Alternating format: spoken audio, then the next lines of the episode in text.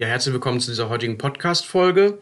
Heute soll es um das Thema Kernphysik beziehungsweise speziellerweise um Kernspaltung gehen.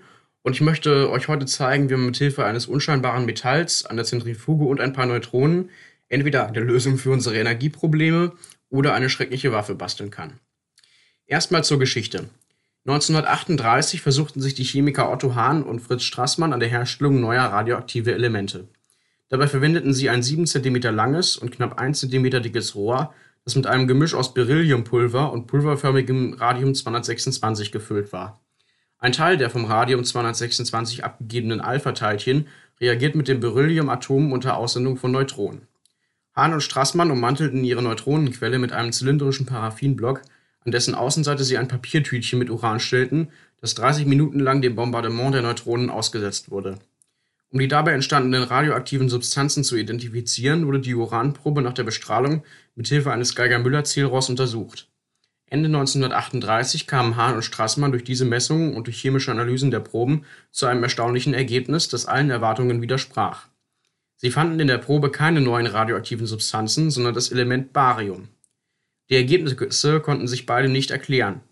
Ihre Kollegin Lise Meitner kam schließlich darauf, dass neben dem Barium noch ein weiteres Element entstanden sein musste, nämlich das Edelgas Krypton, das Hahn und Strassmann bei ihren Versuchen nicht bemerkt hatten.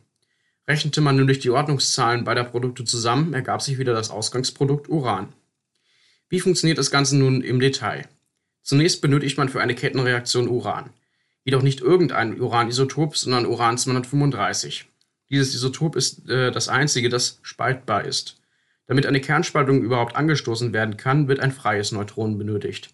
Dieses muss vom Urankern aufgenommen werden. Durch die Aufnahme wird aus Uran 235 kurzzeitig Uran 236. Dieses Isotop ist allerdings instabil und zerfällt. Durch die Spaltung bzw. den Zerfall von Uran 236 entstehen als Spaltprodukte Krypton 36 und Barium 56. Zudem entstehen zwei bis drei freie Neutronen. Diese wiederum sind wichtig für die Kettenreaktion. Diese freien Neutronen können dann weitere Urankerne spalten, wobei wieder Neutronen frei werden. Und so setzt sich dieser Prozess fort. Wenn, und wenn genug Uran-235 vorhanden ist, nimmt die Anzahl der Kernspaltungen exponentiell zu.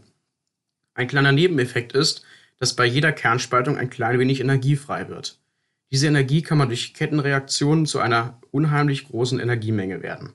Mal zum Vergleich, ein Kilogramm Uran enthält eine Energie vergleichbar mit 19.000 Kilogramm Steinkohle. Jetzt kommen wir zu kleineren technischen Aspekten. Nach diesem Prinzip könnte man denken, äh, dass es relativ einfach sei, einen Atomreaktor bzw. eine Atombombe zu bauen. Man braucht nur genügend Uran-235, um eine Kettenreaktion bzw. Kernspaltung auszulösen. Hier liegt nun leider der Hund begraben, denn Uran-235 ist als Isotop nur sehr gering, zu ca. 0,7% im Uranerz enthalten, was hauptsächlich aus Uran-238 besteht. Um unser gesuchtes Uran zu isolieren, benötigen wir eine sogenannte Gaszentrifuge. Zuerst müssen wir aus unserem Uranerz Uranhexafluorid machen.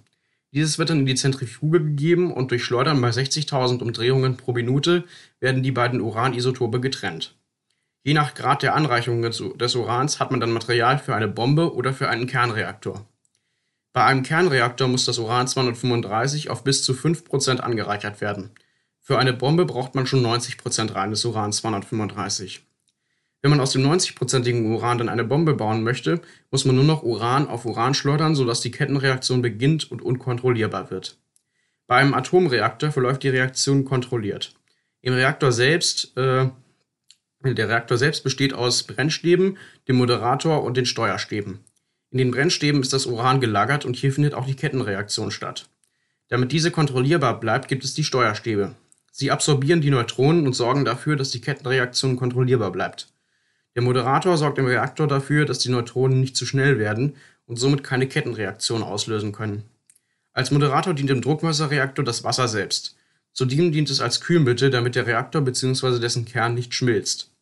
Führt ein Reaktor anhand dieser Faktoren eine Spaltreaktion durch, bezeichnet man ihn als kritisch. Die bei der Kernspaltung und der Kettenreaktion freigesetzte Energie in Form von Wärme erhitzt das Wasser des Primärkreislaufs und es wird am Ende in den Prozessen, äh, also des Sekundärkreislaufs, äh, dann zu Strom erzeugt.